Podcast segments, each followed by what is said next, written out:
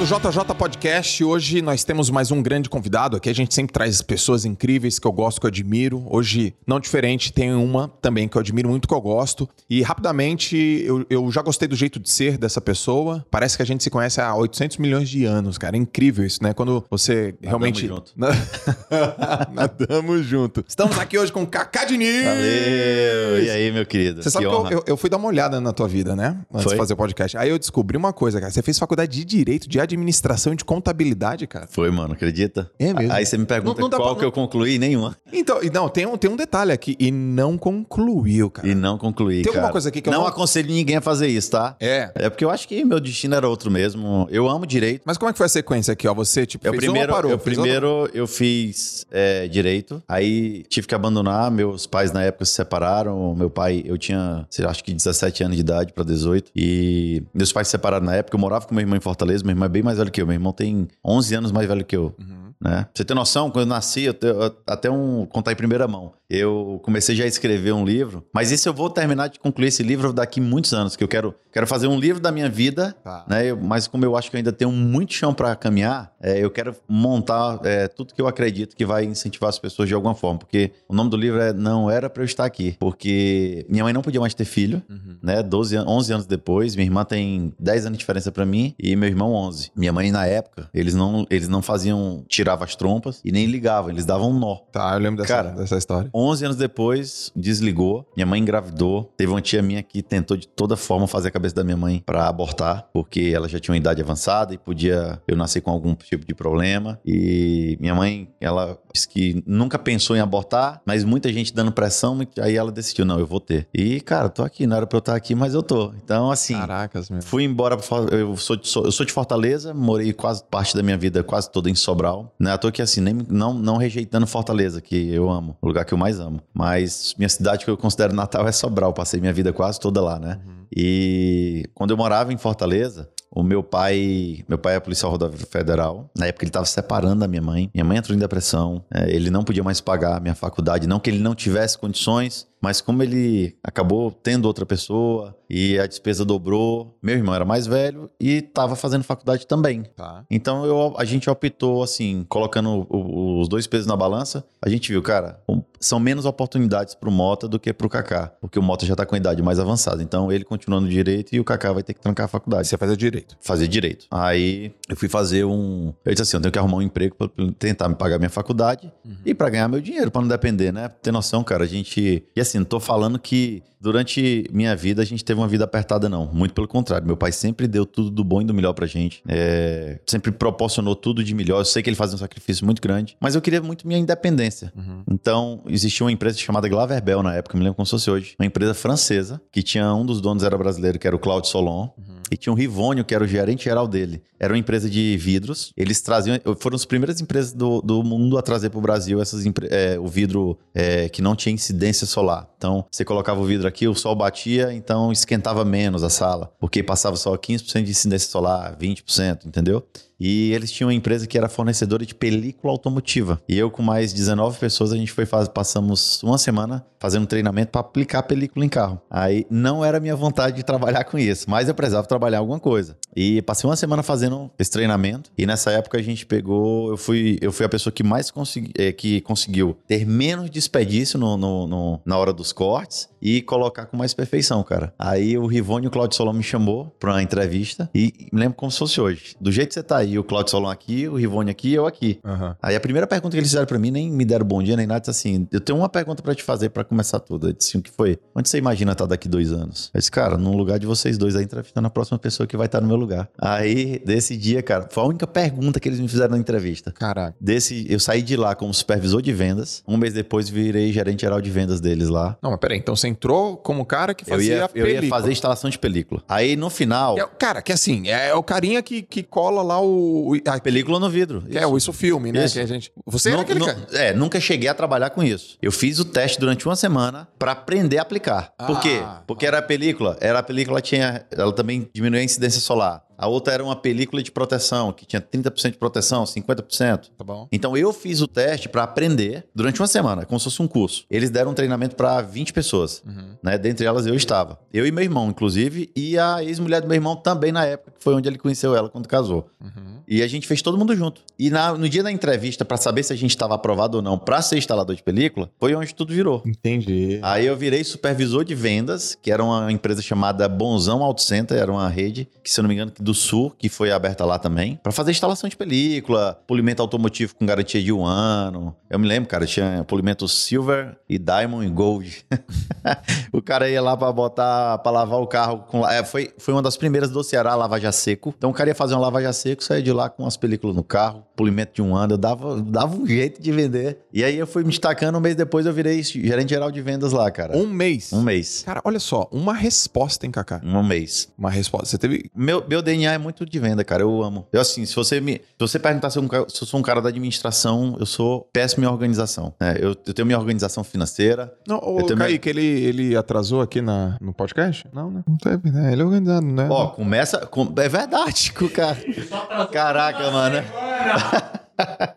começa pela minha agenda, mano. Eu tava, estava discutindo isso agora. Organizado. Eu tenho uma mania muito feia, gente, de pegar. Aqui tá funcionando, né? Eu tenho uma mania muito feia de pegar e assim, eu vou marcando as coisas. Eu tenho um grande problema, tá? Que graças a Deus agora com a assistente eu vou conseguir sanar isso. Você- Dizer não. Ah, então você vai. vai. Mano, imagina o seguinte. Marca cê- três, três, três compromissos do mesmo. Cara, eu sei que eu não vou fazer negócio numa coisa. Eu não quero dar um não pro cara pra, pra não ser indelicado com o cara. Eu atendo ele. Só que assim, eu Mas já sabe que não vai rolar. Eu já sei que não vai rolar. E eu tenho que, eu tinha que aprender isso, porque eu sei que o tempo, cara, é nosso ativo mais precioso. Então, assim, se eu não souber administrar meu tempo, uma hora que eu perco pra dar um não pro cara, sabendo que eu já vou dar um não, eu podia estar empenhado em fazer e gerando esforço em outras coisas cara, que vai trazer resultado. Uma hora tua custa caro pra caramba. Não, eu acho que custa, cara. Por isso que Custa, eu cancelei o podcast semana passada. E não Aí- quis me pagar. Brincando, pô.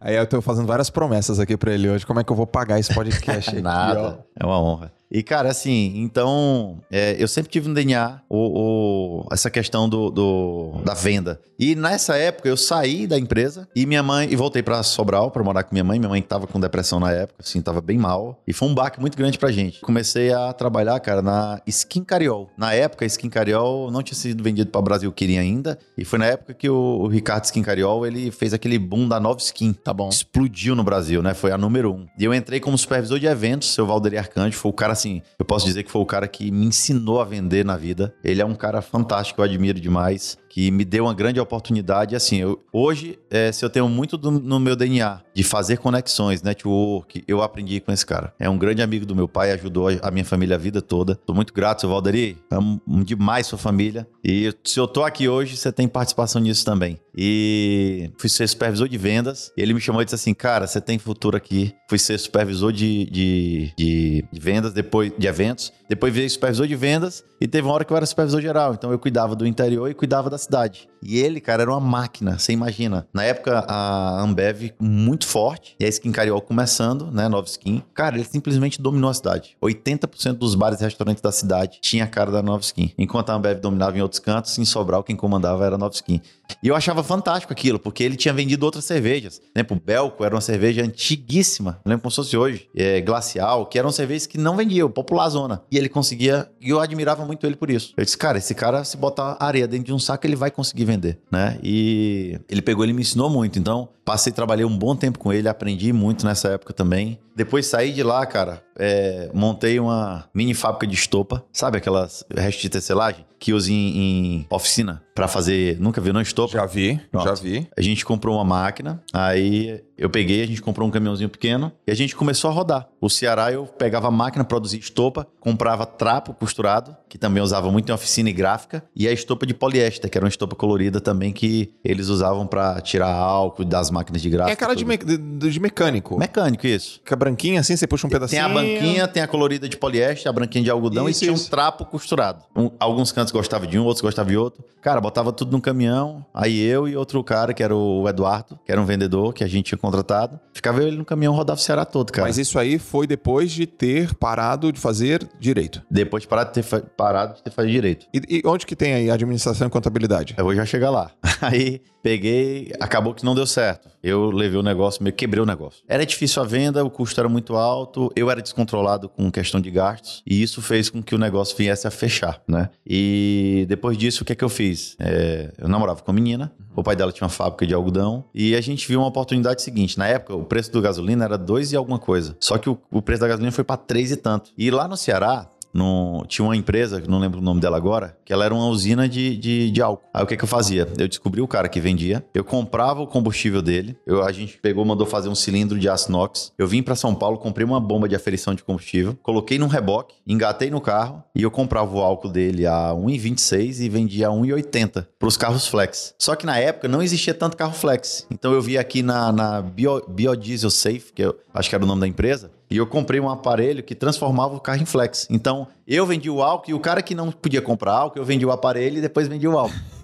então, na época, eu ganhei muito dinheiro com isso, cara. Mas, assim, aí a, a, a fiscalização da Cefaz começou a bater em cima de mim. Uhum. E até que um dia eles, eles meio que armaram para me pegar e eu vi de longe o carrinho e disse assim, cara, tá na hora de eu parar com isso aqui. Não vou continuar, não. E parei na época. E aí comecei, cara. Fui, montei um escritório, saí do direito, né? Não parei o direito. Veio a empreendedora, cara, máxima, né? Dando errado em tudo. Aí onde eu dava errado, eu acho que é onde eu comecei a aprender. Ok. Porque eu dei errado em muitas coisas da minha vida, cara. Assim, eu acho que eu fui muito. Hoje eu entendo que tudo que eh, eu apanhei na vida foi um aprendizado e, e, foi um processo de maturação. Talvez se eu tivesse acertado em algumas coisas, eu não conseguia chegar onde eu consegui chegar hoje, graças a Deus. E eu ainda acho que eu tenho muito caminho pela frente, cara. É, é eu, eu, brinco muito assim. Hoje eu não cheguei 10% do meu potencial porque eu sei que eu mesmo tenho que me cobrar mais disso, entendeu? Uhum. De me dedicar mais. Eu converso muito com o Nigro sobre isso. Eu digo, cara, eu preciso parar de focar só nos outros e focar mais em mim. Às vezes eu olho muito para os outros, eu cuido muito dos outros e esqueço de cuidar de mim. Então eu... Dá um exemplo assim. Cara, é, eu vou te, te, dar um exemplo. Eu não, não, não tenho vaidade. As pessoas me enxergam, às vezes, como uma pessoa pública, né? Eu me tornei público não porque eu sou famoso. A minha esposa é famosa. Minha esposa é uma artista. Automaticamente, quando eu cuido da carreira dela e cuido da carreira de outros influenciadores, de outros artistas, eu me torno uma pessoa pública. Por exemplo, eu tenho outros sócios que eles não são públicos. Por quê? Porque não são casados com artista. Então, eu digo isso muito para as pessoas. Gente, eu não sou famoso. Eu até, às vezes, eu fico constrangido, mas tem fã-clube que cria fã-clube do Kaká. Pô, cara, você é um cara de 3 milhões e pouco no Instagram, mas é, né? mas é o que eu te falo, mas o meu universo é porque, cara, sou casado com uma das maiores cantoras do Brasil. Uhum. Certo, Simone? Pagando logo um pau pra ela aqui. Hoje tem, viu? então, assim, uma das maiores cantoras do Brasil. Pra mim, é maior. Eu sou. Pago o pau pra ela mesmo. Sou... Não, ela é incrível. Você, porra, Cuido da carreira de grandes artistas hoje no Brasil. Então, é normal que essa união da minha esposa com os artistas que eu cuido trazer um público pra mim. Isso é uma coisa orgânica que acontece mesmo. Você ter noção, cara, nunca participei de sorteio, de compra de seguidor, nada, nada, nada disso. Cada um que tem ali veio de um, veio de outro, veio por mim. Uhum. De alguma forma. E nessa época eu, eu parei de fazer direito, aí eu comecei a fazer contabilidade na estadual. Qual o motivo? Cara, eu queria fazer outra coisa. Eu não queria mais direito. Mas aí, por que contabilidade? Tem algum motivo? Cara, não. Ah, não quero um direito, vou, vou fazer outra facu. Depois comecei a administração, fiz, fiz um semestre e também parei, cara. Um, dois semestres, eu acho. E parei também. Aí quando eu fiz administração, o que, que eu ia fazer? Como eu tinha feito direito em Fortaleza, eu fiz administração na estadual, uhum. certo? E a direita era na particular. Eu queria ver, porque muitas das cadeiras do que eu fiz, por exemplo, faltou para me formar, eu acho que faltava um ano para me formar no direito. É, o direito foi o que eu fiz, eu fui mais longe. Eu fui até o nono semestre, se eu não me engano. É, até o décimo primeiro tem, eu acho que eu fui até o nono semestre. Oitavo foi nono. Então eu, eu comecei a administração por um motivo. Ah. Eu queria minha vaga de administração, como era ciências humanas, eu queria tentar minha transferência do direito para aproveitar as cadeiras da faculdade para estadual. Tá. Só que acabou que no primeiro semestre eu abandonei. Então, me envolvi em política, aí depois trabalhei anos com política, é, fui, voltei para o direito, onde eu fui coordenador geral da Procuradoria Geral do município de Sobral. Uhum. Então eu comandava uma equipe lá de quase 12 procuradores. Eu não fazia a parte técnica, mas toda a parte administrativa lá dentro. Montei um escritório de assessoria ambiental. Um dos procuradores, que era o Breno, virou meu sócio. Ele fazia a parte técnica e eu fazia a parte comercial. Então, do, perdurou por bom tempo. Conheci Simone, comecei a ficar mais tempo em Fortaleza do que em Sobral. Você conheceu a Simone em Fortaleza? Em Fortaleza. Fiquei mais tempo em Fortaleza do que em Sobral. E depois disso, cara, é... eu comecei a me afastar do negócio. Então chegou uma hora que o escritório não fazia mais sentido. E a gente, Simone tinha que. Aí a gente casou. Aí eu ficava nessa ponte, Sobral Fortaleza, Sobral Fortaleza, toda semana. O Henry nasceu. Então toda segunda-feira eu ia pra Fortaleza, pra Sobral. 5 horas da manhã eu saía, chegava lá, passava a semana, quinta-feira no fim do dia, ou sexta de manhã, eu voltava pra Fortaleza de novo. E até que eu fui me afastando do negócio, cara. Saí da procuradoria, continuei ainda um pouco no escritório, fomos pra Goiânia. Cara, pra mim foi um. Eu acho que desses oito anos de casado com Simone, pra mim foi o melhor período da minha vida e ao mesmo tempo um período mais difícil. Porque quando eu fechei o escritório, antes de eu começar a trabalhar com elas, que aí é onde foi onde começou tudo mesmo da parte artística, porque há 12 anos atrás eu, eu vendia shows de um amigo meu, que era o Avni Vini. Tá. Então eu fui o primeiro cara que vendeu show pra ele fora do estado do Ceará. Vendi no Piauí, Eu Maranhão. já tinha uma experiência com, com o mundo da música. Tinha, já tinha, já tinha feito show em Sobral, tinha tomado ferro. Já?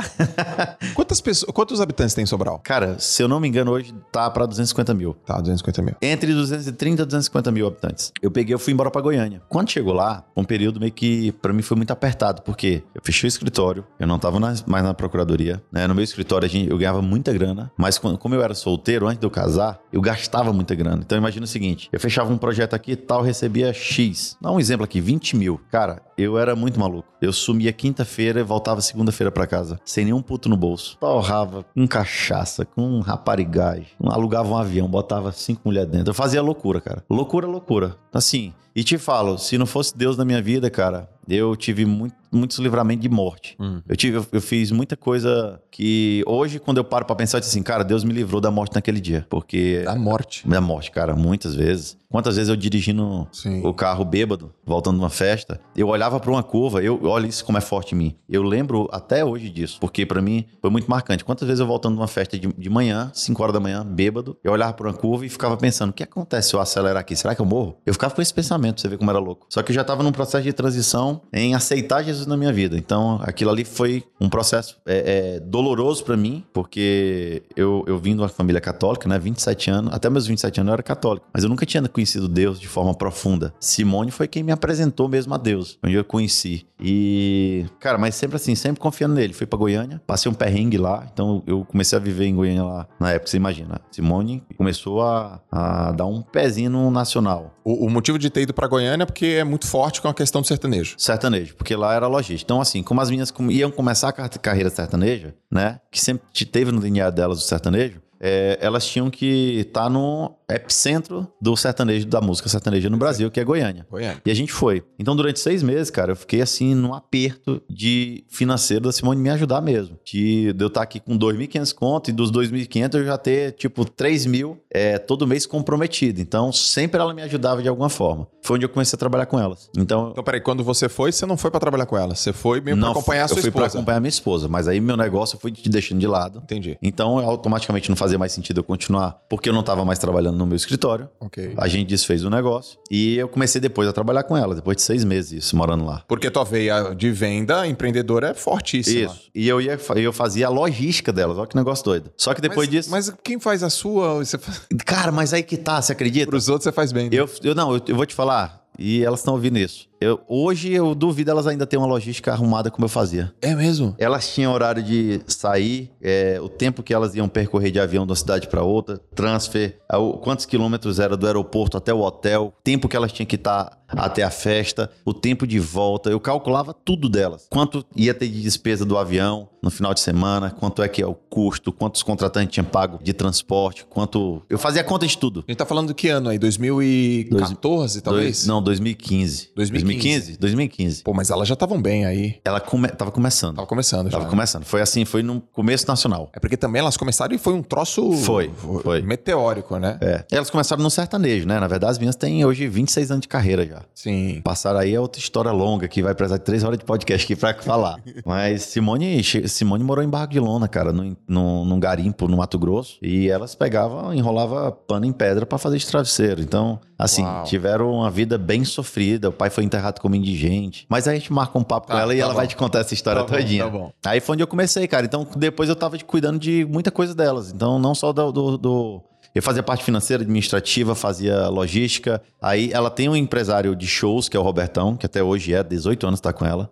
Que é um, como um pai pra mim também. Aprendi muito com ele. Sim. E quem cuida delas até hoje. Mas assim, eu ajudava muito ele, então eu, eu entrei dentro da empresa dele também, que era Social Music na época, e eu começava a fazer tudo, comecei a fazer eventos, e foi onde eu conheci o Carlinhos Maia através da Simone. Tá. Simone gostava muito do Carlinhos Maia e disse assim: ó, esse menino vai explodir. Simone passando o dedo aqui no Instagram. Aí não tem uns populares, né, que eles é, oferecem. Ele tava lá e ela começou a assistir. E Simone, ela tem um negócio que todo dia, 3, 4 horas da manhã, cara, ela vai no banheiro xixi. Parece impressionante. 3, 4 horas ela acorda, xixi. Ela dorme sem beber água, porque se ela beber, ela vai xixi. E eu dormindo em casa e tal, quando eu ia ver, Simone, kkkk, dando gargalhada de madrugada. Aí, cara, passou uma semana, duas, três, eu disse, rapaz, não pode, eu tô pegando chifre, só pode. Essa mulher achando graça o tempo todo aqui de madrugada deve estar batendo papo com alguém. Aí eu disse assim, Simone, que, é, que porra é essa que tu tá fazendo?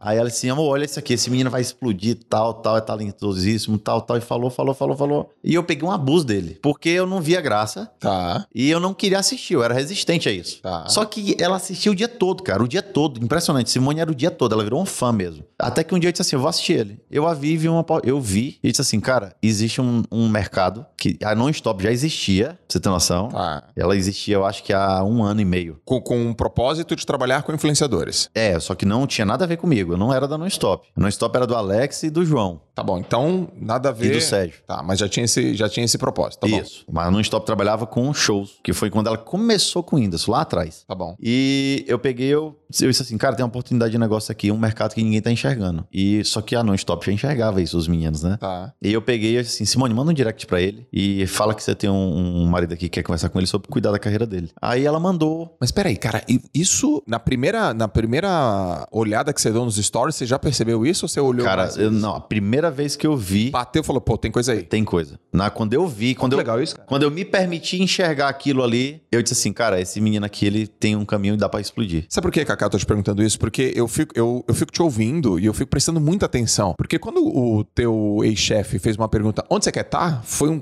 Você falou, quero estar aí. Não, foi, foi automático. Então, exatamente. Quando você olhou o cara, você tem essa Foi sensibilidade. automático, Tenham. Pô, cara, porque, pô, peraí, fala com esse cara que eu quero ser. Eu quero trabalhar com ele. Cara, eu assim, graças a Deus, eu, eu nunca. eu- quando eu olhei pra um. Por exemplo, eu vou te dar um exemplo. A Juliette. Tá. Tá? A Juliette, ela. Quando foi na primeira semana de Big Brother, todo mundo. O Wayne é o menino que cuida dela, que é o melhor amigo dela. Ele não vai deixar mentir na época. Quando todo mundo começou a bater na Juliette, porque disse que ela era chata demais, como se ela tivesse indo pra cima do Fiuk, né? É, Quer sim. dizer, eu vou casar com você, Fiuk. Bem Vamos na- casar. nos primeiros dias. Primeira, não, no- na primeira semana. Isso, Ela tava naquele quarto lá ainda. No primeiro ou foi no segundo dia? Eu reuni o time da gente, a gente tava na reunião de publicidade. Eu disse assim: ó, cara, essa menina aqui vai pra final do Big Brother. Porque ela tinha aquele jeito doidinho dela, mas eu vi a essência nela. Sim. E eu disse no primeiro dia, ninguém, todo mundo criticando ela, eu disse: essa menina vai pra final do Big Brother. A Ingrid e o Zé, que é do meu time, não deixou eu mentir. Aham. E olha onde é que a Juliette tá hoje. Então, assim, eu, Ele é o maior fenômeno, é né? o maior, cara. Eu acho que eu acho que nos últimos anos, é, eu acho que, por exemplo, depois de Carlinhos, Tiru, GK, né, é, de todo esse fenômeno que existe na internet com vários outros influenciadores, eu nunca vi ninguém crescer de forma tão rápida e orgânica como ela. É, ela cresceu Então, assim, ela Ela cresceu. tá de com quantos forma- seguidores agora? Vai pra 19 agora. E ela entrou, tipo, com... 3 mil. Uau. Então era uma menina que eu peguei. Quando todo mundo desacreditou, eu cheguei nela e disse: Cara, essa menina. Inclusive, ela tá convidada pra vir pra Non-Stop, tá? Boa.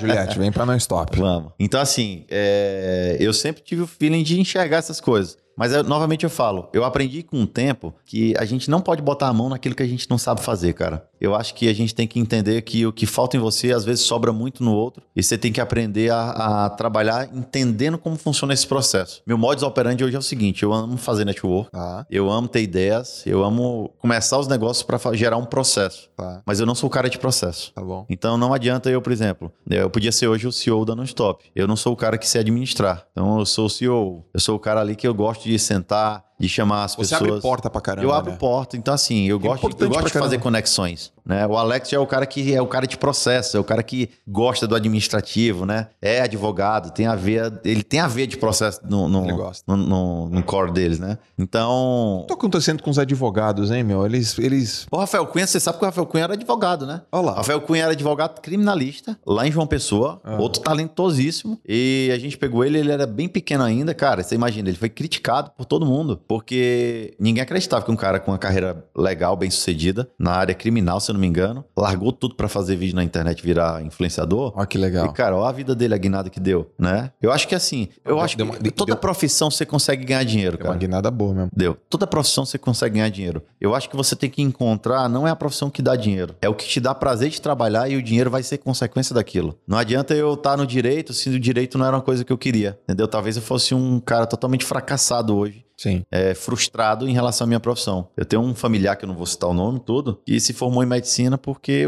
a família queria, porque queria que ele fosse médico. E ele tentou abrir várias empresas e faliu várias, porque ele não queria ser médico, ele queria ser empresário. Hoje ele entendeu que ele precisa ser médico. Ele gosta, hoje ele gosta. Sim. Mas ele não queria. Eu podia ter sido um advogado frustrado, entendeu? Então eu acho, cara, que as pessoas elas focam muito em faturamento. E eu acho que o dinheiro ele sempre vai ser consequência daquilo que você faz com muito amor e que você gosta de fazer. Eu concordo. né? Não são só um mercado de oportunidades, mas a oportunidade quem cria é você. O Winston Churchill, ele falava uma coisa que eu achava fantástica. Ele dizia que pessoas otimistas sempre vão ver oportunidade nas dificuldades, mas a pessoa pessimista, ela sempre vai ver dificuldade em qualquer tipo de oportunidade. Então, quando você faz aquilo que você ama de verdade, é, o dinheiro vai ser uma consequência básica. Isso é o mínimo, né? Eu, hoje eu digo muito pra Deus assim, cara, de manhã, hoje de manhã de novo. Toda manhã, a minha primeira oração que eu faço é primeiro agradecer a Deus por ter acordado. Segundo, eu digo assim, Deus, não se afaste, não me afaste da tua presença. E depois, não tira a minha família de mim. O resto, pode arrancar tudo. Porque eu vou começar de novo, eu vou construir tudo de novo. Porra, essa, essa é bonita, meu. Caraca, caracas, bonita. Cara, aí você tava lá, bateu o olho no Carlinhos, percebeu, ela mandou mensagem. O que, Mandou. que aconteceu? A gente virou amigo, fomos pra Brasília, conhecemos ele lá. No, a Simone tinha. Ele era pequititico ainda. Era, o Carlinhos tinha, sei lá, 350 mil seguidores. bom. O Carlinhos, quando a gente encerrou o contrato, ele tinha 16 milhões. Ele pegou, a, a Simone tinha um show no Vila Mix, Brasília. A gente acabou de voltar dos Estados Unidos de uma turnê. E a gente conheceu ele lá. Ele tava fazendo uma presença no aniversário de uma filha de um empresário que era muito fã dele. Conhecemos ele. Chamamos ele pro show. Simone no show do Vila Mix. 82 mil pessoas em Brasília. Ela parou o show, chamou ele no meio do palco e disse assim: a partir de hoje, comecem a assistir esse cara que ele vai ser um dos nomes mais falados do Brasil. Uau. Ela lançou. Quem lançou ele no Brasil, naquele dia foi ela, Simone. Ele fala muito isso. Ele, ele sabe da responsabilidade Sim. que ela teve pra isso, sabe? Aham. Fora o talento dele, ele é um menino talentosíssimo. É muito bom. Eu gosto E dele. ela pegou, ela lançou, ela falou aquilo, cara. Então aquilo começou. Eu comecei a empresariar ele, junto com o Alex e o João, que são dois. é, que eram os donos da Non-Stop na época já, né? que Já existia a Non-Stop, a gente criou a Resenhando. E junto com a gente veio um casal que você conhece. Ah. O, o, Lissan, o Lissandro e a, e a doutora Silvia. Lissandro? É. É mesmo? Eu não sabia. Viraram sócios também, porque ela era advogada do Carlinhos na época, doutora Silvia. Ah, É. legal, É, cara. você conhece, que vocês trabalham junto no Instituto, Trabalha- né? Trabalhamos junto lá no Instituto. É, então, o quê? 2015, 16, 16, né? Não, já 17 para 18. Lissandro, grande Lissandro, Uhum. cara. Que legal. Queridaço. Aí a gente constituiu a Resenhando. Então na Resenhando tinha o Carlinhos Maia, depois a gente trouxe o Lucas Albert, é, GK, Rafael Cunha, Uhum. é, Rodrigo Teaser, Dani Russo, o Jonathan Emer. Então a gente começou a trazer nomes pra lá. Então a Resenhando foi crescendo, só que começou a conflitar. Por quê? Porque a Non-Stop fazia a mesma coisa que a Resenhando. Tá. Aí o que que a gente fez? Chegou um momento que a gente assim, cara, vamos unir tudo. Eu comprei uma parte da Non-Stop, a gente transformou tudo de Resenhando na Non-Stop. Sim. A gente tinha seis, eu era o quinto sócio. Hoje eu sou majoritário lá. Então um outro sócio saiu, comprei a parte dele. E a gente foi, cara, tracionando e criando e Hoje tá, pô, hoje Graças a tá Deus, forte cara. demais, né, cara? Graças a Deus, crescemos muito. E estamos crescendo muito ainda, tem muito chão pela frente, mas você tem noção, o, o DNA da Non-Stop sempre foi é, produção de show. Uhum. Então, o Whindersson, Tiro Lipa, GK, Rafael Cunha, Rodrigo Teaser, Ney Lima, ixi, enfim. Fala umas grandes coisas, porque vocês, fizeram, vocês fazem coisas gigantes na Non Stop. Cara, fala, fala umas duas, três muito- aí que vocês fizeram. O nosso core business era show. Aham. Depois a gente entendeu que existia um caminho para ser uma produtora de conteúdo. Perfeito. E depois a gente descobriu que tinha também caminho para ser uma grande agência de publicidade. Então a Non-Stop hoje se tornou um hub de negócio, onde debaixo do guarda-chuva dela a gente faz muitas outras coisas. Fora que ela é sócia hoje também de outras empresas, startups também que já funcionam no mercado. É, Fora os shows que a gente já faz bastante, né? Por exemplo, o Lucas Neto durante dois anos. Aí quem criou é, todo o processo de show do Lucas Neto no Brasil foi a gente. A gente lançou o show dele no. Brasil. Ele criou o show, né, a parte artística, e a gente fez todo o... Toda a inteligência toda de a inteligência de vendas, venda, logística. logística, enfim, toda a produção dos shows era nossa também, boa, boa parte delas. Depois a gente foi pro conteúdo. Então no conteúdo a gente fez o primeiro, é, o primeiro stand-up comedy do especial de comédias do Netflix, que foi do Whindersson, né? 22 mil pessoas no, em Fortaleza lá no, no CFO. Não, foi demais. Fizemos em um mês, cara. Imagina, a gente teve um mês pra montar tudo no CFO. E sim, foi fantástico lá. A gente fez primeiro IGTV, projeto do IGTV no Brasil, que foi do Carlinhos Maia, que foi contando histórias, né? A gente fez o primeiro YouTube Originals do Brasil também é nosso, que foi o próxima parada. Fizemos agora a gravação de segunda, da segunda temporada, que vai ser lançada agora no segundo semestre, Esse foi do Whindersson? do Whindersson. Pô, foi animal esse, esse projeto. Tem um especial de comédia do Yuri Marçal que tá vindo. Tem um especial do Tiru que tá vindo. Sim. GK tá em dois projetos do Netflix, do- em dois filmes já, que ela já gravou, né? Temos o projeto dos Zones, onde a gente tá indo pra quarta temporada agora, no Multishow. A gente tem três séries do Netflix que eu não posso falar, mas são três séries bombadas, assim, com artistas que não são exclusivos nossos. Por isso que eu falo que a gente se tornou uma produtora de conteúdo. Então a gente tem três grandes projetos e a gente tem uma da Globoplay também que vai começar a gravar, que essa vai ser bem polêmica. É. É, vai. Mas vai ser fantástico. Polêmica porque a gente sabe que no Brasil hoje, cara, as pessoas não aceitam é, pessoas de, de diferentes etnias, assim, se posicionar de algum tipo de coisa. Por exemplo, você é um atleta e nunca ninguém vai conseguir te enxergar comendo um hambúrguer, por exemplo. Por quê? Porque o atleta, o atleta ele tem é, alta definição, é, alimentação regrada, né? Então, tô só te dando um exemplo, tem nada a ver com isso, mas só te dando um exemplo de que as pessoas não aceitam esse choque de, de realidade quando o teu mundo vem contra o que tu tá fazendo aqui. Sim. Então, por exemplo, eu sou um cara que amo comer. Eu adoro comer. Se eu aparecer daqui a pouco é, fazendo dieta zona pesada, as pessoas vão estranhar. Dizem assim, "Mô, o posta sushi, posta pizza, posta tudo e agora tá fazendo totalmente o contrário. Então as pessoas criticam isso. Esse projeto que vai ter, ele é... Ele é um cara assim que é intocável na cabeça das pessoas do mundo, mas ele vai explorar uma coisa que ninguém nunca imaginou ele explorar. Em off eu te conto. Não posso falar ainda. Eu tô afim aí de saber que projeto é esse. Vamos ter a, a luta do Whindersson, né? A gente vai, a gente tá criando uma liga de boxe agora e a gente vai fazer a primeira luta do Whindersson contra Peraí, vocês estão criando uma liga de boxe? liga de boxe. Vocês estão criando, Criando uma liga- liga de boxe? Liga de boxe. A gente vai rodar o Brasil, como, como, é- cara. como assim? Conta mais. A gente vai rodar o Brasil, cara, com evento. A gente. O primeiro evento agora vai ser o seguinte: o Whindersson, quando ele teve depressão há dois anos atrás, o refúgio dele foi o esporte. E ele se encontrou no boxe. Então, aquilo pra ele era o que deixava a mente dele tranquila, em paz. Então, ele onde ele descarregava tudo que ele precisava. E ele via que ali era uma- um, um- um ponto de êxtase onde ele ficava realmente aliviado daquela pressão psicológica que ele tinha. E ele começou a lutar, lutar, lutar, treinar. Tem dois anos, cara, que ele treina. Ele gravou o próximo Parada 2 agora. E todos os dias ele levou um preparador físico e um, um técnico de boxe com ele, treinando todo santo dia. E nos Estados Unidos, não sei se você viu os irmãos Paul, que é o Jake Paul e o Logan Paul. Sim, sim. Eles eram youtubers, né? E assim, pra você ver a proporção que funciona, né, cara? Lá o, Jay- o Logan Paul tem 16 milhões no, no YouTube, o Whindersson tem quase 50. E assim, e o Logan lá é muito conhecido, o Whindersson não é tão conhecido lá fora. Mas quando o Logan viu o Whindersson, ele ficou louco. Ele disse, como assim? Um moleque lá no Brasil tem quase 50 milhões? Tem mais do que eu, né? E o Logan ficou conhecido porque ele desafiou o Kesai, que é outro youtuber que também gostava de lutar boxe. Inclusive, ele perdeu a luta. Depois ele, ele desafiou o Mayweather, né? E o Jake Paul desafiou o... É loucura. Aí também já é loucura. Desafiou o menino, o, Desafiar o McGregor. É, os caras são doidos. Aí o Whindersson assim, aí o Whindersson assim, cara, hoje eu amanheci com uma vontade de sair na porrada com o Logan Paul no Twitter. E o Logan viu e disse, é só marcar a data. Aceitou o desafio. Pronto. Uma semana depois, no- quando eu tava no México, né? Na semana que eu tava no México, já quase indo pros Estados Unidos, aí eu tive uma reunião com o empresário dele e com um cara da liga de boxe do Mike Tyson lá também. E a gente começou a falar sobre a luta. Só que como o Mayweather, May- é Mayweather, né? É. Ele tinha sido desafiado pelo Logan, ele tinha a luta já armada agora pra junho. Uhum. E acabou que a luta não aconteceu. Não vai acontecer. Nesse meu período, eu disse assim, Whindersson, a gente não pode ficar sem lutar. E ele foi e desafiou o Popó. Cara, ex-campeão, duas vezes campeão mundial pelas duas Agora- principais ligas do mundo. Agora eu quero saber, isso aí foi um desafio... Desafio valendo. Ah, você tá de brincadeira. Valendo, Cacá. Não, Isso valendo. não existe, cara. Eu já pedi o Popó pra não lutar valendo, mas ele, cara. Mas como é que você vai falar pro desafiou. Popó não lutar valendo? Ele, ele me desafiou, eu vou merecer a porrada. É lógico. Cara, quando eu não sei quem me contou essa história. Cara, o Whindersson assim, é muito doido, mano. Ele é assim. O Whindersson, você é doido, você desafiou o Popó, Cara, cara. ele é muito louco. A Vera. E eu vou te falar, ele não tá com medo, não, tá? Ele tá confiante. Ele é. O, o que eu gosto do Whindersson é o seguinte: eu acho que é por isso. Imagina o seguinte, cara: um moleque igual o Whindersson, feio, com o nome escrito Whindersson, W-H.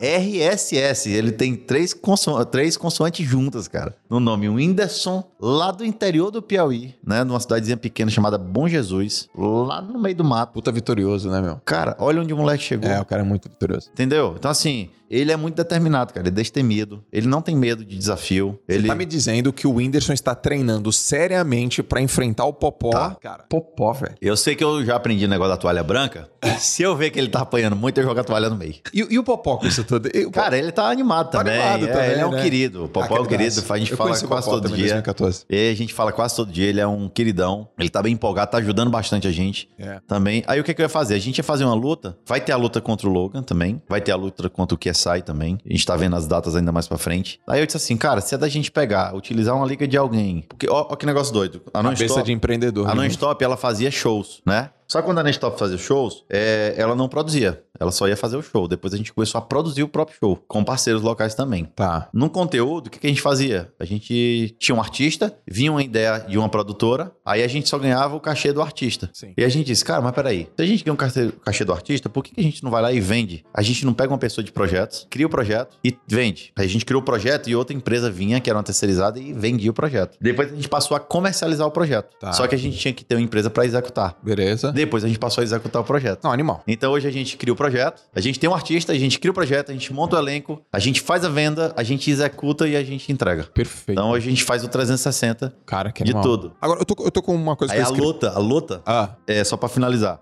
É, para que que eu vou pedir alguém pra usar a liga de boxe aqui no Brasil de alguém se eu posso criar a nossa própria você liga? criou a tua liga. Então a gente vai criar uma liga, cara, que a gente não sabe o nome ainda, mas vai rodar o Brasil. E a nossa intenção é exatamente essa: é dar oportunidade, é, por exemplo, a pessoas. Tem muita gente famosa, por exemplo, que lutas e ex-grandes lutadores que têm vontade de lutar boxe e não luta. Então a gente vai, vai fazer meio que uma liga como parecida com a do Mike Tyson, né? Sim. Inclusive o Mike Tyson queria que essa luta do Whindersson fosse na liga dele aqui no Brasil. Mas a gente vai criar a nossa própria liga. Eu acompanhei a volta do Mike Tyson aí, eu acompanhei mesmo o treinamento dele, achei incrível, né? Achei incrível. Foi sensacional, cara. Foi muito legal, né? Muito. Agora, Kaká, eu fiz, eu fiz uma anotação aqui e eu acho que você é a pessoa que eu conheço mais apropriada para responder isso. O que faz uma pessoa se transformar num influenciador? E por o que, que ela tem? Por que, que as pessoas seguem aquelas pessoas? É o jeito dela? É a verdade? É a origem? A história? Por, por que, que um Whindersson? Por que, que um, um, um Carlinhos? Por que, que uma Um GK, um Tiru, um, um Simone. Tiro, um Simone. O que que acontece? Por que, por que que a turma se identifica tanto? Faz uma, sei lá, uma anatomia da influência aí pra gente. Pensa o seguinte, antigamente, isso coisa de sete anos atrás, qual era o nosso maior veículo de comunicação? TV. Rádio e TV. Ok. Né? Na rádio você só ouvia, a TV você se comunicava através do, do vídeo, mas você não tinha como falar nada. A TV era tudo roteirizado. Se você assiste uma novela, a novela ela existe um roteiro e a pessoa faz aquilo ali daquela forma. O jornal, a pessoa vai dar a notícia daquela forma. As pessoas eram reféns da informação. Você não tinha como chegar, você não tinha uma rede social para você pegar e expor sua opinião em relação às outras coisas. Então assim, se a TV ou a rádio passasse alguma informação que fosse falsa, não tinha como se contrapor aquilo, porque não existia voz. A rede social trouxe voz às pessoas. E Kaká, mas como alguém se torna um influenciador? Hoje, e sem medo do que eu vou dizer, tá? Boa parte dos influenciadores, eles não são profissionais. Tá. Eles podem se tornar, mas Opa. eles ainda não são. Não é à toa que você pega o seguinte: você pega um influenciador, um nano influenciador, ele vai ter seus, sei lá, seus 10, 20, 30 mil seguidores, até 100 mil ali. É, ele é um cara que vai fazer tudo por permuta. Depois de 100 mil a 500 mil, ele começa a vender uma coisinha, faz uma permuta e já começa a vender. Quando ele bate um milhão, ele já tem uma rotatividade de publicidade, algumas parcerias e tal. Já vai pegando coisa maior. Quanto mais seguidor ele vai ter, mais dificuldade você vai ter com ele. Porque ele vai começando a ser um artista, um influenciador. Eu sempre digo assim: nem todo artista é influenciador e nem todo influenciador é artista. Beleza. Mas tem influenciador que é artista e artista que se transforma em influenciador. Simone é um grande caso disso. Simone é uma cantora. Mas hoje Simone é muito forte também no lado digital. Simone fatura Fortíssimo. hoje, basicamente, cara, se não mais, o que ela faturava em shows como influenciadora. E com esforço relativamente menor.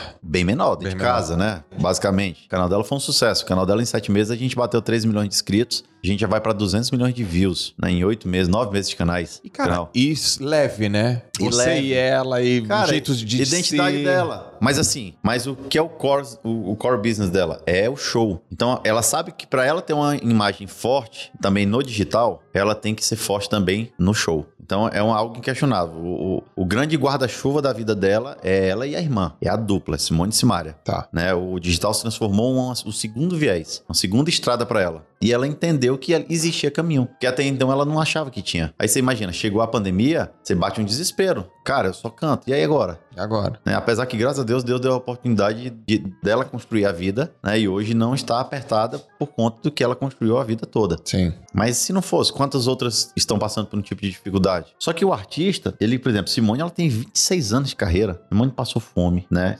Apesar que isso também não, não é parâmetro, porque tem muita gente que passa fome hoje, é mais egoísta e, e o ego é muito mais inflamado do que pessoas que não passaram necessidades. Mas a vida ensina. Simone são 26 anos de carreira. Então passou fome, morou no garimpo. O pai foi enterrado como indigente. Pegou uma pampa lá, um, um carrinho daquele, durante sete dias com a mãe, a irmã e o irmão, em cima da pampa de um carro para chegar na Bahia, né? Passando chuva, sol, tudo. Chegou lá, a mãe teve que largar as filhas para tentar ganhar a vida em São Paulo, com a maior dor no coração do mundo. Deixou as duas filhas com a avó, o filho com o irmão do pai para cuidar deles. Teve que passar três anos longe dos próprios filhos para poder ganhar e mandar dinheiro para Bahia. Então, assim, Cara, ela não teve um consigo. processo de maturação, Não cara consigo imaginar isso. ela teve um processo de maturação. E hoje ela chegou onde chegou porque ela construiu um passo a passo na carreira dela. Hoje ela, hoje ela tem é, inteligência emocional pra saber que tudo aquilo foi um aprendizado na vida dela pra hoje, né? Então ela tem uma construção. Mas imagina o seguinte: influenciador. Quantos influenciadores não pega o telefone, faz um vídeo? Eu tenho 3 mil seguidores. Eu fiz um vídeo. No outro dia, o que é que eu sou? Eu tenho 500 mil seguidores. Nasce da noite pro dia. Sim. Como você chegar pra um cara dele e dizer assim, cara, você tá trabalhando errado. Você tem que fazer dessa forma. Ele disse, opa, Ô, peraí, velho. eu ganhei 500 mil seguidores em um dia, você quer me ensinar a trabalhar?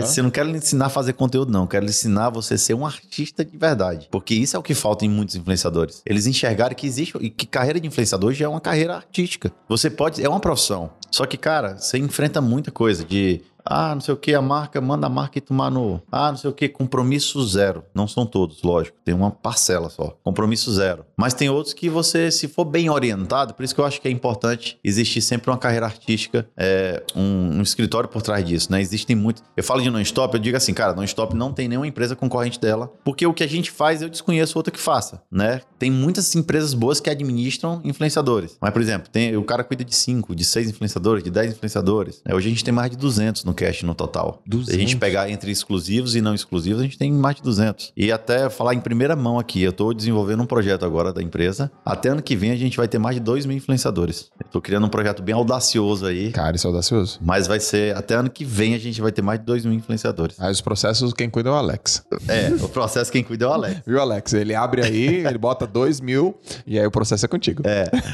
Então, assim, é, eu acho que a pessoa, o primeiro passo que ela tem que entender é o seguinte: internet é uma terra que ninguém enxerga, ninguém pisa. Toda vez que você fizer algum tipo de conteúdo, você tem que saber que do outro lado da tela tem alguém que está enxergando aquilo e está emanando para você energia positiva ou negativa. Tá bom? Na física quântica, ela explica isso, sobre a questão de transferência de energia. Um cara sai com medo de ser roubado, o outro sai, sai com vontade de roubar, e as moléculas, elas, elas vão ali, se unem e faz os caras se encontrar de alguma forma e acontece E aquela... acontece. Né? Aham. Então, assim, da mesma forma a internet, ela transfere energia. Eu canso de ver artistas dizendo assim, cara, vou me afastar da web porque uma frase que o cara escreveu a- a- atingiu ela de forma pessoal e assim, eu não vou ficar nesse ambiente aqui. O padre Fábio de Mello passou muito por isso, né? Ele fazia Twitter, tava brincalhando, brincando e chegou um momento que a- algumas pessoas, uma, duas pessoas atacaram ele e aquilo ali atingiu ele de alguma forma, né? Então, assim, eu acho que quando você vai começar na internet, primeiro ponto, você tem que saber o que é, qual é o seu propósito dentro da internet. Sim. É ganhar dinheiro? Começou errado. Novamente eu falo, o dinheiro tem que ser só consequência daquilo que você quer fazer. E eu acho que as pessoas têm que entender que a internet é para gerar valor. Por que, que as pessoas têm grande, grandes alcances na internet? Porque eu acho que elas passam verdade. Tem quem passe mentira? Tem quem passe mentira. Mas a essência, cara, caráter, ele é construído do terceiro mês de gestação até os 10 anos de idade. A essência nasce. Quando você tem uma pessoa que tem essência, que passa verdade na internet, automaticamente você traz pessoas a se tornar seu fã. Então as pessoas passam a te admirar. É igual relacionamento. Você casa porque você,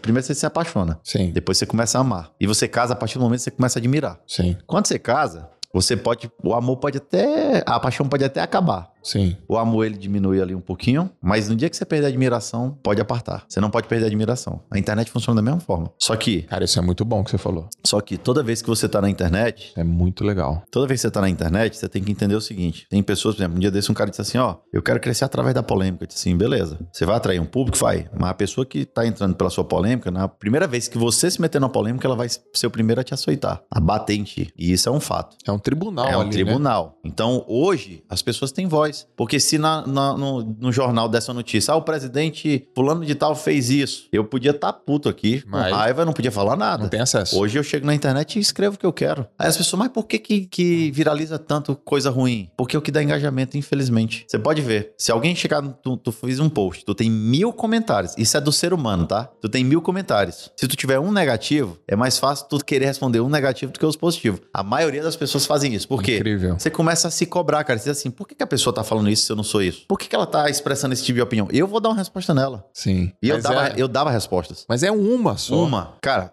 quando a gente fala em cancelamento, você tem quantos milhões de seguidores hoje? 1.2. Você tem 1.2, certo? Vamos supor que você fez uma merda grande, uma besteira. Aí a internet pegou, chegou, tu tem, tu tem um post, tu fez um post lá, bem é, criterioso, enfim, mas aquilo ali gerou algo totalmente negativo. Tá. Uma atitude racista, por exemplo. Ok. Entra no teu Instagram e tem 10 mil comentários. Dos 10 mil comentários, mil é negativo. Tu te acha um cara cancelado? Eu acho que sim. Tu acha que sim? Mas e as outras 1 milhão, 190 e tantos mil pessoas É. que estão na tua base? Você entendeu? Eu, eu acharia que eu acharia Cara, que sim, tá- mesmo sem saber que racionalmente é a não, rede né? de cancelamento da internet, elas têm que entender o seguinte: é, cara, ninguém cancela ninguém. Essa é a verdade. Eles acham que, que criou um- uma rede de cancelamento. Ninguém cancela ninguém, mano. Você pode até tentar destruir de alguma forma a imagem das pessoas pra marca, tudo, mas você não vai cancelar ninguém. Você não tem 10 milhões de pessoas na sua base e 100 pessoas falam mal de você, isso ali não é cancelar, não. No dia que você for rejeitado pelo mundo, pelas pessoas que te seguem, por todo mundo, pela sua família, aí ó, eu respondia muito comentário. Se alguém fizesse um comentário, ah, não sei o que, tá com Simone por interesse. Eu ia lá e, ah, não sei o que, isso aqui. Eu... Aí o Marcos, do Marcos Belucci, o Léo, grande querido, falou uma coisa pra mim que eu nunca mais esqueço. Ele disse assim, cara, vamos lá. Quando você tá aqui na rede social, você postou alguma coisa. Quantas pessoas ali, 3 milhões e meio, quantas pessoas daqueles 3 milhões e meio te conhecem? Cara, sei lá, 100 pessoas me conhecem de conviver. Sim. né? Ele disse assim, algum deles alguma vez falou mal de ti? Ele disse, não. Ele disse assim, quem falou mal de ti? É quem não te conhece? É. Pra que tu vai dar ouvido a quem tá dando uma opinião sem saber quem tu é, pô? Quem fala de ti não fala do que... Aí é onde eu pensei, cara, quem fala de mim não fala por me conhecer. É, é aquela síndrome do reflexo. As Legal. pessoas jogam em você aquilo que elas são. Bota isso na sua cabeça. Aconteceu no, a, a, a BBC, ela fez uma, uma, uma entrevista com uma maquiadora muito famosa. Vou tentar procurar esse link, faz muito tempo, mas eu nem sei onde é que tá, mas eu vou procurar. E ela era conhecida pelo seguinte: ela tinha um rosto assim bem estragado, cicatriz, algumas coisas, e era uma maquiadora profissional e ela se maquiava e ficava coisa. Ah, eu acho que coisa. eu vi isso aí. Outra coisa, ela se transformava. Eu acho que vi. E uma vez ela fez o processo contrário. Ela tava maquiada e ela tirou e mostrou a realidade, né? Cara,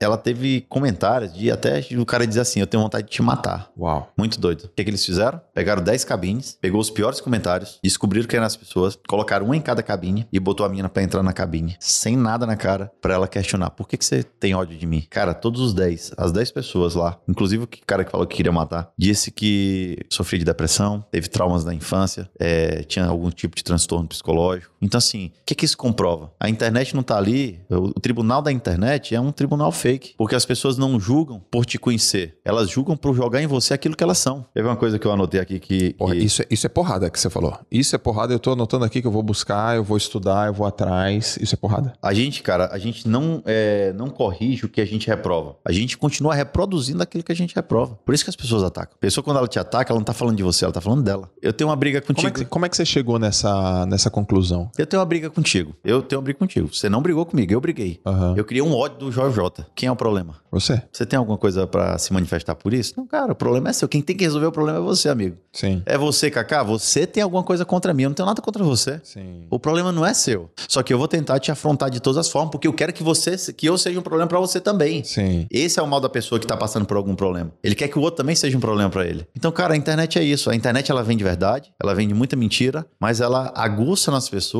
é algo que ela tem de muito ruim. Porque tu acha que inveja é eu querer o que tu tem? Eu querer o que tu tem é ambição. Sim. Eu vou olhar pra ti e vou dizer, cara, o Joel anda num carro, numa Ferrari. Mano, eu vou trabalhar aqui, eu vou conquistar isso aqui e vou ter igual. Sim. Inveja é pior do que isso, cara. Não é ambição. A inveja tem um pouco de ganância. Porque a inveja não é eu querer ter o que tu tem. Eu não quero que tu tenha porque eu também não tenho. Isso é que dói nas pessoas. Então, é por isso que elas não se conformam com a felicidade da outra pessoa. Tem muita gente, tem muita gente que tosse, a maioria tosse por você. Mas tem uma, uma gama de pessoas ali que ela vai dizer assim, cara, por que, que ele tem se eu também não tenho? Essa é a pergunta que eles fazem dentro deles, entendeu? E por que, que eu vou me importar com esse tipo de pessoas? Eu tenho que me importar com se minha mulher chegar e dar uma opinião sobre mim. Se meu filho chegar e dizer assim, pai, eu não queria que você fosse meu pai. Nossa. Aí eu, isso eu tenho que me importar. Agora, pessoas que não me conhecem, cara, desculpa o palavrão. Posso falar um palavrão aqui? Pode? Foda-se. Foda-se. Fala de mim, não me conhece, não sabe quem eu sou, não conhece minha família, não sabe dos meus princípios, dos meus valores. Os meus, os meus valores eu sei quem, eu sei dentro de mim quais são, quais são os que eu resgato todo dia.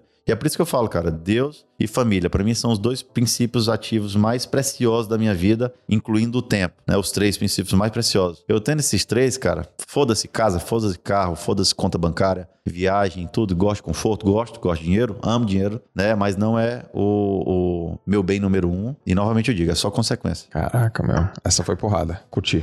Curti. Curtiu, Kaique? Eu curti muito. ô, ô, Kaká. Eu, só eu falei, cara, fala um pouco. Não, eu não falo, cara. Eu, escu eu aprendo. É, eu fico anotando e, pô, é muito bom pra mim. Kaká, cara, o que, que você tá lendo, meu? Cara, eu Você, tô... você curte ler? Você- o que, como, é que, como, é, como é que você pega. Como é que você aprende? Cara, eu gosto de ler. Eu confesso que eu, eu levei sete livros pra ler agora nos Estados Unidos, esses quatro meses que eu, três meses que eu fiquei lá. E eu confesso que eu não li nenhum, acredita?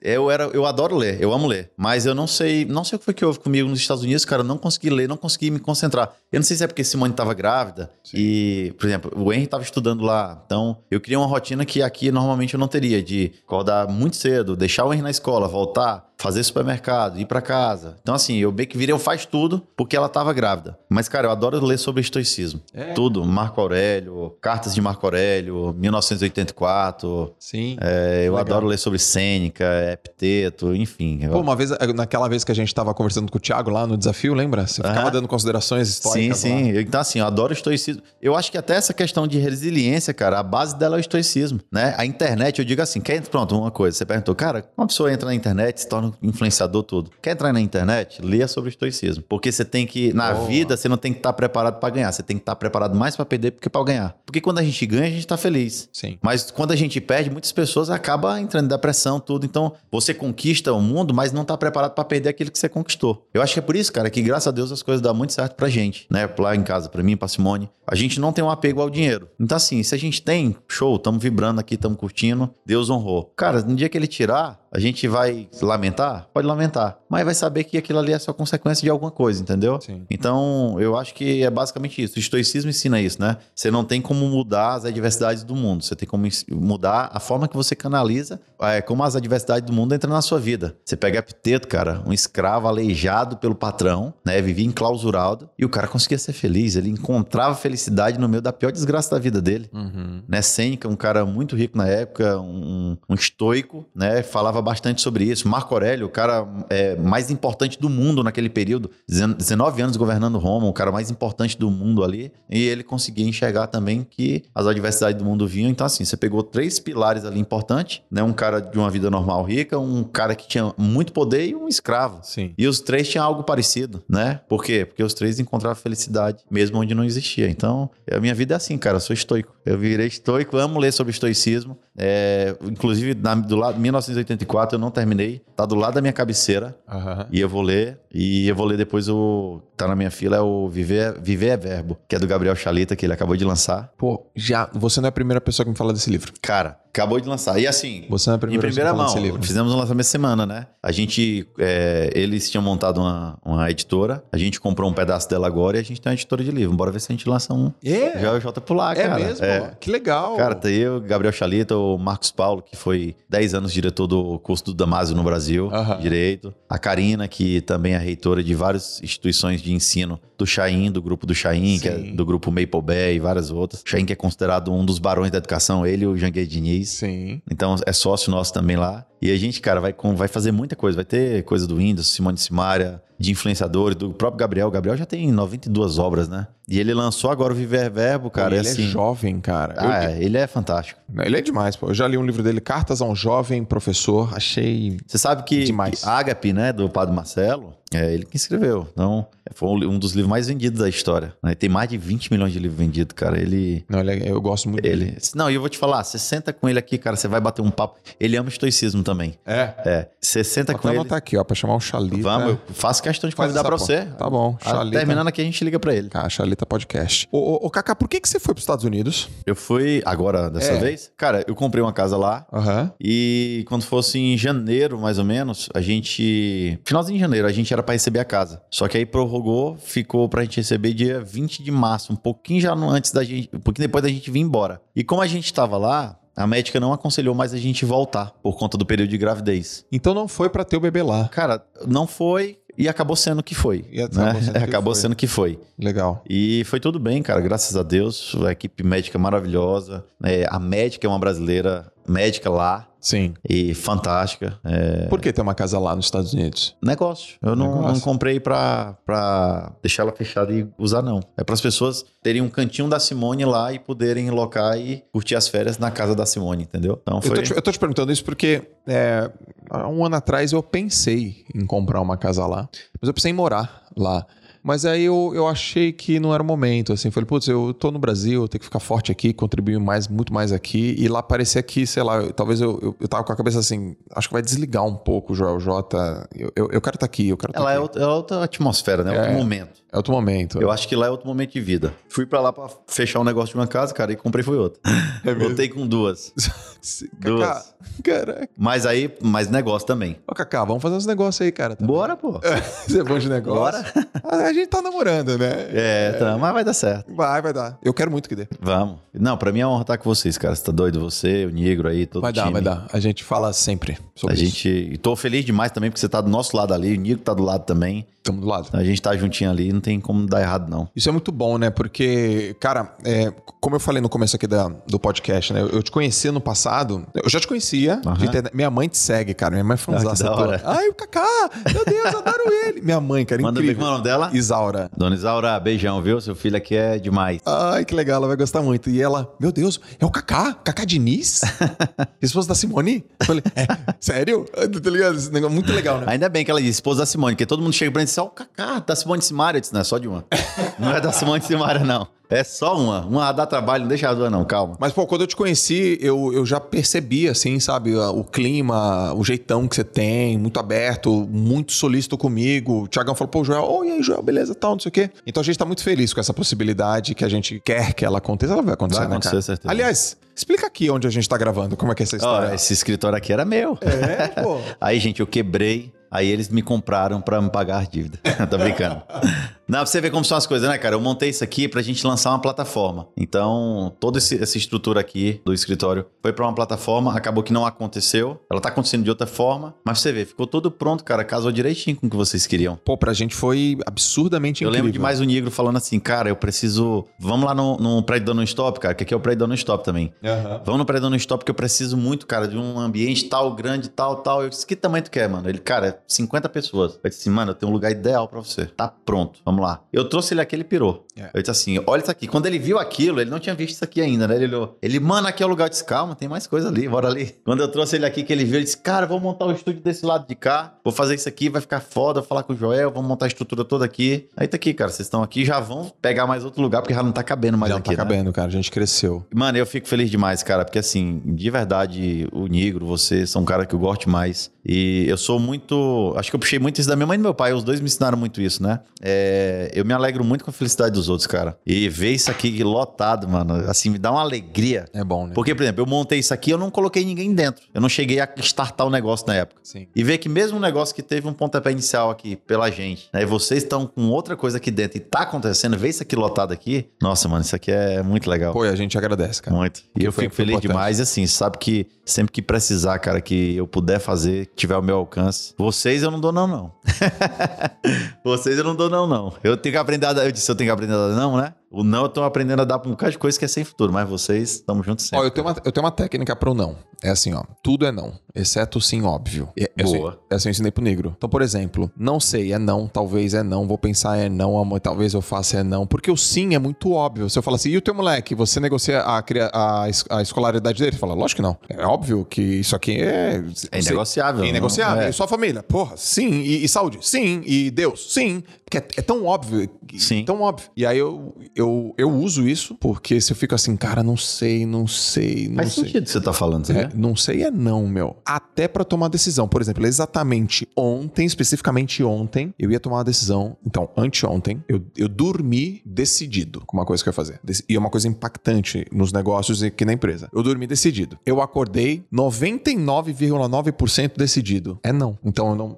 Eu, É falei, eu falei, cara, se é 99, então. Então Não tenho o que questionar. é, cara, não, não, não dá. Tem que ser 100%. Tem que ser 100%. E aí eu fiquei matutando. Putz, eu falei que eu vou fazer tal coisa, eu falei que eu vou fazer tal coisa, mas eu não tenho. Em caso de dúvida, não ultrapassa. Eu tô com dúvida, cara. Então, na dúvida, não. Na dúvida, não. Aí cheguei, fiz uma conversa com Deus. Na verdade, não conversei com Deus, eu pedi pra Deus. Eu falei, Deus, me ilumina aqui, cara. Bota. Me bota- dá a visão de águia, né? Pra enxergar o negócio. Me dá Cara, uma visão, cara. Fiz isso hoje, mano. Porra, e, e eu falei, cara, me dá uma luz aí. É, Eu tô precisando de você, cara. É, bota a serenidade, bota as palavras certas na minha boca. E eu fui falar com essa pessoa. E aí, eu, eu- a minha intuição, a minha percepção, o, o que- ele devolveu pra mim foi mais ou menos assim: Ô, cara, seja você, seja humano, seja humano. E aí eu fui conversar com aquela pessoa humanamente, que é uma pessoa que eu já tava decidido a fazer uma coisa e não rolou aquela coisa. E eu saí de lá muito feliz, cara. Muito, muito, Porque muito foi leve, né, cara? Porque foi leve. Eu sempre digo assim, cara, tudo que eu, eu pergunto a Deus. ó, Aqui, ó. Eu pergunto a Deus.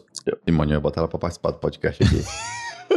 eu, cara, quando eu vou fazer alguma coisa, eu só faço se eu tiver resposta de Deus, mano. Eu não faço nenhuma decisão da minha vida, nada, sem Deus me dar um sinal. Eu posso estar empolgado com a melhor coisa do mundo. Se Deus não me der um sinal, eu não faço. Enquanto ele não me deixar claro, é isso aqui, eu não faço. Hoje de manhã, eu tô com. Eu tô desenvolvendo um projeto, depois eu vou te falar disso também. É maravilhoso. E eu acho que. Eu acho não. É o primeiro projeto do Brasil disso. É um mercado que ninguém explorou ainda. Então eu estou um, dois meses desenvolvendo uma plataforma, ela ficou pronta. Eu tô dando, deixando ela robusta. E esse final de semana, cara, eu todo dia eu oro assim, Senhor, se for da tua vontade, vai acontecer. Se não for, tira de mim. Se não for. Eu digo isso muito isso a Deus, cara. Senhor, se o dinheiro me corromper, arranca. Se, um, se o projeto me vai descer, arranca. Eu não quero perder minha essência. E esse final de semana, cara, tive resposta de Deus dizer assim: ó, vai que isso aqui vai te trazer frutos. Com essas palavras. Isso aqui, Deus usou uma pessoa pra falar isso pra mim. Cara, investe nisso aqui. A pessoa não sabia do projeto, tá? Deus tá me falando, investe nisso aqui. Que isso aqui vai fa- trazer frutos, mas fica calado. Deixa acontecer. Mano, eu disse assim, cara, eu tive a resposta que eu todo dia eu peço. Tenha cuidado com o que você pede a Deus, porque ele faz. Cuidado. A gente não tem que cobrar a Deus mais coisas. Porque uma vez eu cobrava muito de Deus. Deus, mas eu, eu quero isso, mas agora eu quero isso. E agora eu quero chegar aqui, eu quero aqui, eu quero aqui. E Deus falou assim comigo: Olha quem tu era 10 anos atrás. Olha quem tu é hoje. E te digo mais: o que tu tem, o que eu te dei, tu ainda não dá conta de administrar. Não me pede aquilo que tu não pode ter mão, não.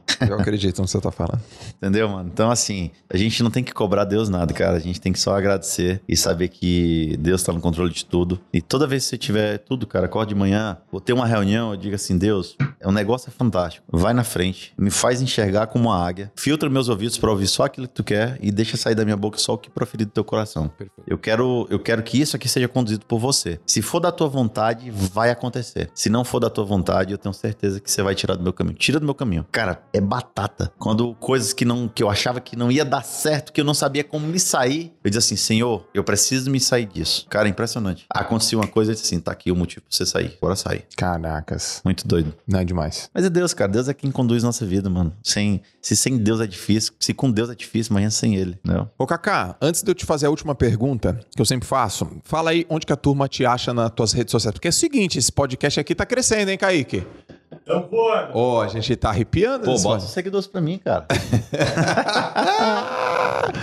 Como é que te acha aí? Instagram, Kaká Diniz 1. Twitter, Kaká Diniz 1 também. Eu, é basicamente as duas redes que eu mais uso, né? É, e-mail kaká, arroba nonstopproduções.com.br, Producões, sem o C cedilho e tio. E é isso, cara. Tô aqui Porra, para as show. oportunidades. Cara, foi um prazer falar contigo. Gostou- Obrigado. eu- muito aprendizado. Deu, cara, deu muito conteúdo isso aqui. Kaká, eu sempre faço uma pergunta pros convidados, que é assim, ó. E é uma, putz, eu quero muito aprender, né, contigo essa parte também. Se você tivesse a oportunidade de mandar uma mensagem universal para todo mundo, né? Ela ia chegar para todas as pessoas no mundo, em todos os idiomas. Outdoor, telefone, televisão, WhatsApp, vai chegar. E vai passar na frente das pessoas lá durante um minuto. Que mensagem seria essa? Durante um minuto? É, não, a pessoa Cara, ela, ela vai falo- conseguir ver assim, depois vai vir uma outra pessoa vai mandar uma outra mensagem. Você Tá. vai falar com 7 bilhões de pessoas. Cara, eu acho que eu diria para as pessoas valorizar aquilo que traz valor para a vida delas. É, eu acho que o mundo, o que, que ele tem feito? As pessoas têm é, enxergado o mundo de uma forma diferente. Existe um ditado que fala assim: ah, Deus escreve certo por linhas tortas.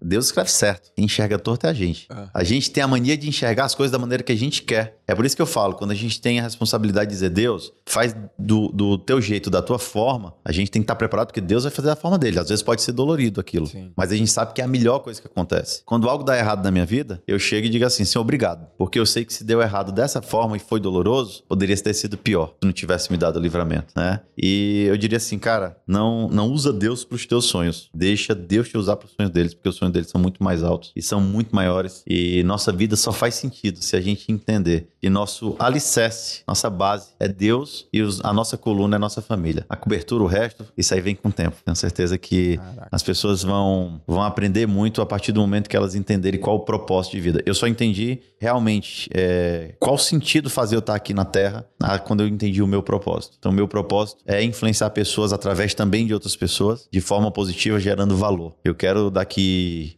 20, 30 anos, né? Não, por exemplo, você já escreveu o livro, eu quero escrever livro, e eu quero daqui 20, 30 anos chegar para uma pessoa e dizer assim, cara, eu li teu livro, e aquilo ali naquele livro mudou minha vida. Gerar valor nas pessoas, que é o que vocês fazem, cara. Eu acho isso fantástico. A gente, eu gero através da minha vida e através de terceiros, mas eu quero cada vez mais gerar valor. Então, que a gente possa é, ser o influenciador de amanhã. Eu tenho uma palestra que fala sobre o influenciador de amanhã. E influenciador não precisa ser ter milhões de seguidores, não. Você pode todos os dias chegar e falar uma palavra assim de bênção na vida de uma pessoa e aquilo vai transformar totalmente a vida dela. Tem uma coisa que eu acho interessante, que uma análise que eu fiz. Cara, imagina, uma empresa aérea, para ela funcionar, ela precisa ter uma frota de aviões, né? Um avião custa 200 e tantos milhões de dólares. Um Boeing, né? Um Embraer, enfim. É, tem que ter milhares de funcionários, né? Você tem que ter milhares de clientes. Sim. Mas você sabe que onde é que começa tudo isso? Cara, um zelador faz aquela companhia funcionar, pô. Porque se a companhia não for limpa pela equipe de limpeza, a companhia não funciona. Sim. As pessoas deixam de ir. Então, a pandemia fez as pessoas enxergar é, da, da menor profissão à maior, que independente de salário ou de remuneração, a importância é igual. Então, tanto faz o presidente da companhia como o zelador. Para mim, todo mundo tem que estar igual. Que essa pandemia sirva para você enxergar as pessoas que você tem que valorizar na sua vida e saber que todo mundo tem seu valor próprio. O nosso respeito começa a partir do momento que a gente respeita a singularidade do outro. Esse foi o Cacá Diniz. Meu irmão, Valeu, meu brother. obrigado, cara. Tamo Adorei, amei. Vou mandar um novo, novo livro pra você, vou te dar um Vamos agora, que aí eu- você leva um Simone também. Já levo, já levo Já em leva agora. Valeu, galera. Esse foi o podcast com o Cacá Diniz. Valeu, beijo. Pô, a gente se vê no próximo. Animal. Tamo junto. Valeu.